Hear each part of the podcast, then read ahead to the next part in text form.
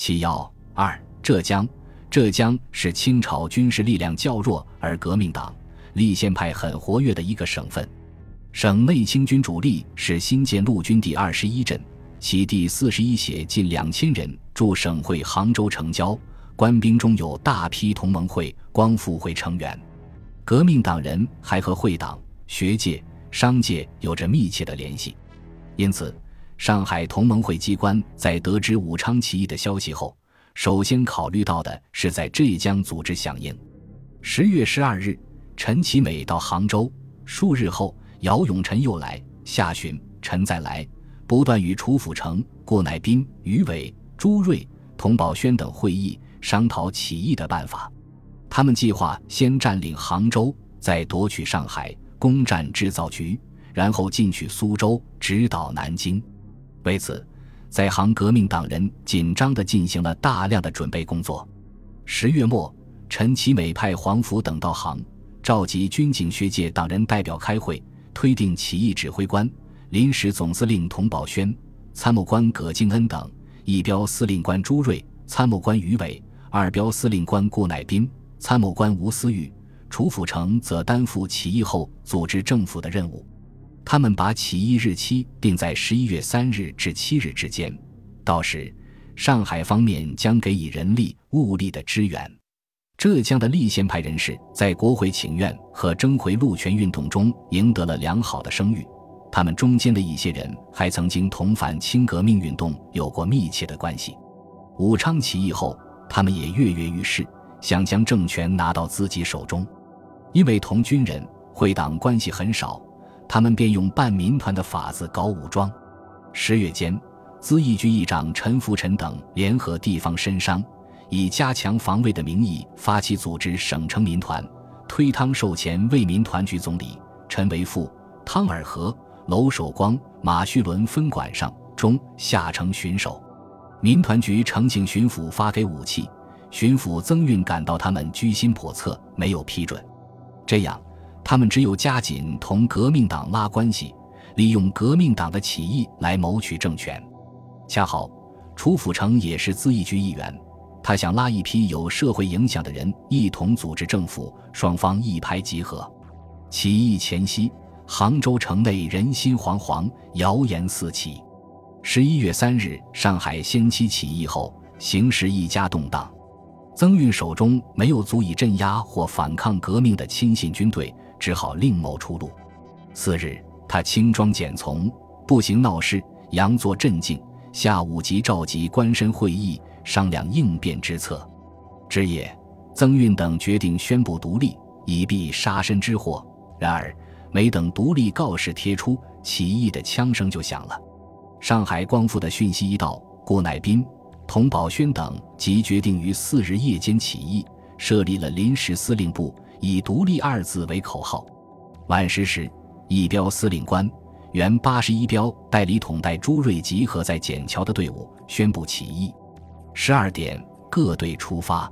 于伟率前护队五队沿铁道进艮山门，进攻报国寺军庄局。朱瑞、韩少基率本队六队。入城后，占领闹市口至武林门一线，包围齐营。驻南星桥的第八十二标及第二标于十二点发动，统带周成坦经郭乃斌劝导参加起义，任司令官。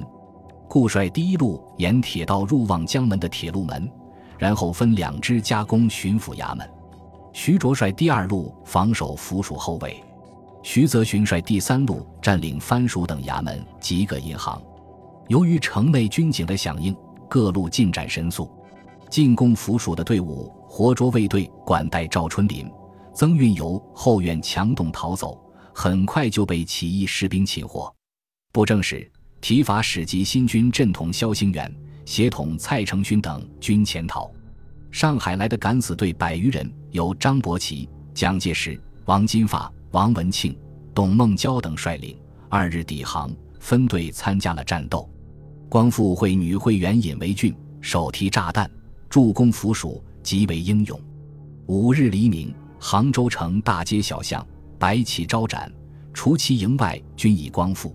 一、二标各营及巡防队将其营团团围住，工程营在关巷口埋设地雷，断绝了内外交通；炮队则以城隍山为阵地，用不开花炮弹轰击将军署。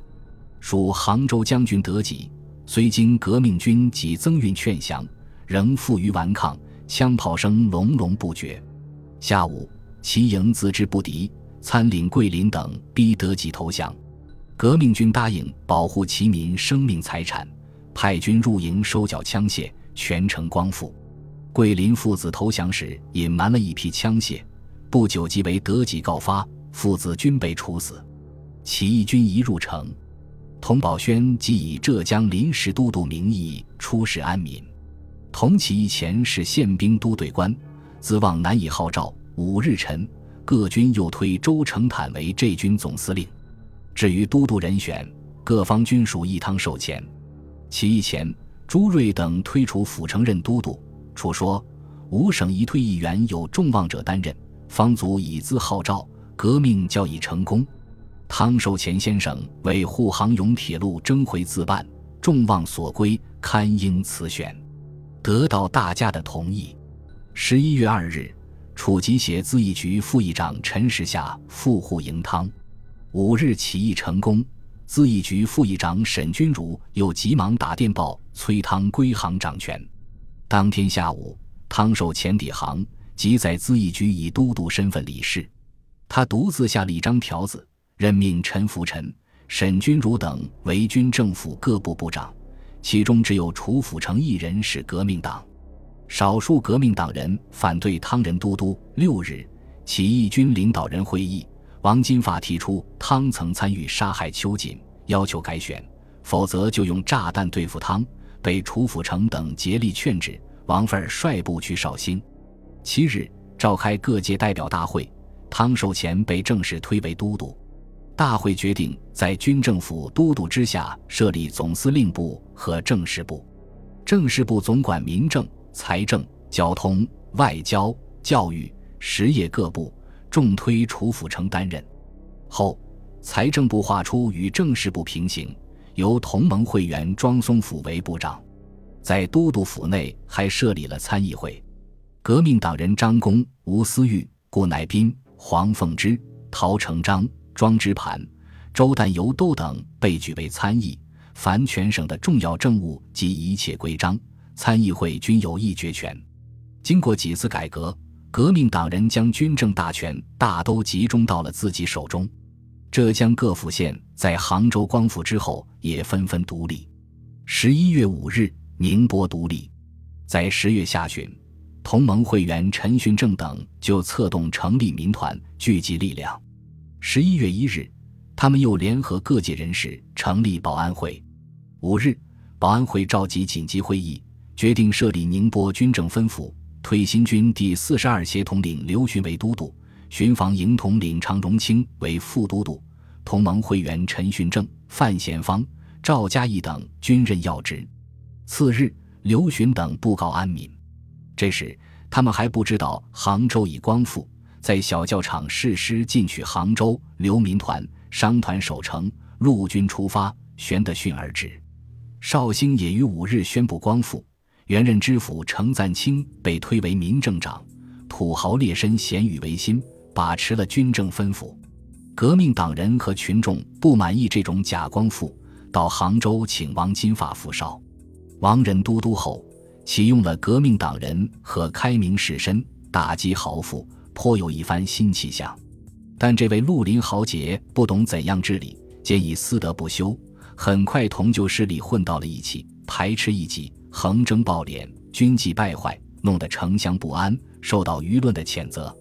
嘉兴的同盟会员在杭州光复的同时也行动起来，但巡防营统领沈其山顽固阻挠，无法宣布独立。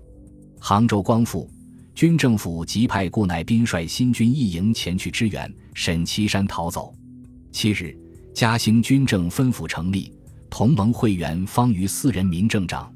革命党人张公、吕东升、冯巧等在杭州光复后，纷纷回乡组织起义。张公回到金华，发动龙华会旧部，宣布独立，以朱玉泉为军政分府都督，张公为民团团长。吕东升发动湖镇农民会党组织光复军，十一月十五日入丽水，成立处州军政分府，被推为都督。湖州、衢州、延州、台州、温州等处也先后光复。汤寿乾通告各属，宣布首先归顺的清朝官吏可以连任，但由于革命党人和地方士绅在光复前有所布置。各府政权全都握在这些人手中，在一些偏远的县份里，少数旧官吏则照旧供职。省军政府也利用自己的权力，对各地主要长官做了有利的选择。除王金发在绍兴取代成赞清外，陈福臣因不满处决桂林，辞去民政部长回乡，活动出任温州军政分府民政长，省中不予承认，另派人担任。杭州新军除派一支队支援嘉兴独立外，又派余伟率一支队往上海守卫江南制造局。当时南京尚未光复，上海都督陈其美倡议组织联军进攻南京。浙江新军立即组成一混成支队，以朱端为支队长，吕公望为参谋长。这军攻宁支队于十一月十二日自杭州出发，加入苏浙联军序列。汤寿前任都督后不久，认为大权旁落，不安于位。他上任时下了一道免除漕粮的命令，这项慷慨的仁政弄得全省财政困难，而他掌握的雄厚的沪杭永路股份却不肯借贷救急，更受到舆论的责难。十二月底，南京临时政府阁员商定，汤任交通部总长，即辞去都督职。一九一二年一月十一日。各界推蒋尊轨继任都督。当汤寿前辞职时，曾有人提议在张炳麟、陶成章、陈其美三人中推一人为都督。陶成章在江浙光复后，才由南洋回到上海，没有能施展抱负。他与张炳麟在沪浙光复会总部与同盟会仍然保持着分歧。今渠处一带的革命党人会党很希望他出任都督。但他遇到一个强劲的对手陈其美，陈不愿放弃地位重要的上海，其下属便积极推举蒋尊轨。蒋尊轨，一八八二年至一九三一年，字伯器，浙江诸暨人。他是同盟会员，又是立宪派名流蒋观云的儿子，在浙江当过新军标统，在广东当过协统，颇负盛名，很容易的就被各界接受了。本集播放完毕，感谢您的收听，喜欢请订阅加关注，主页有更多精彩内容。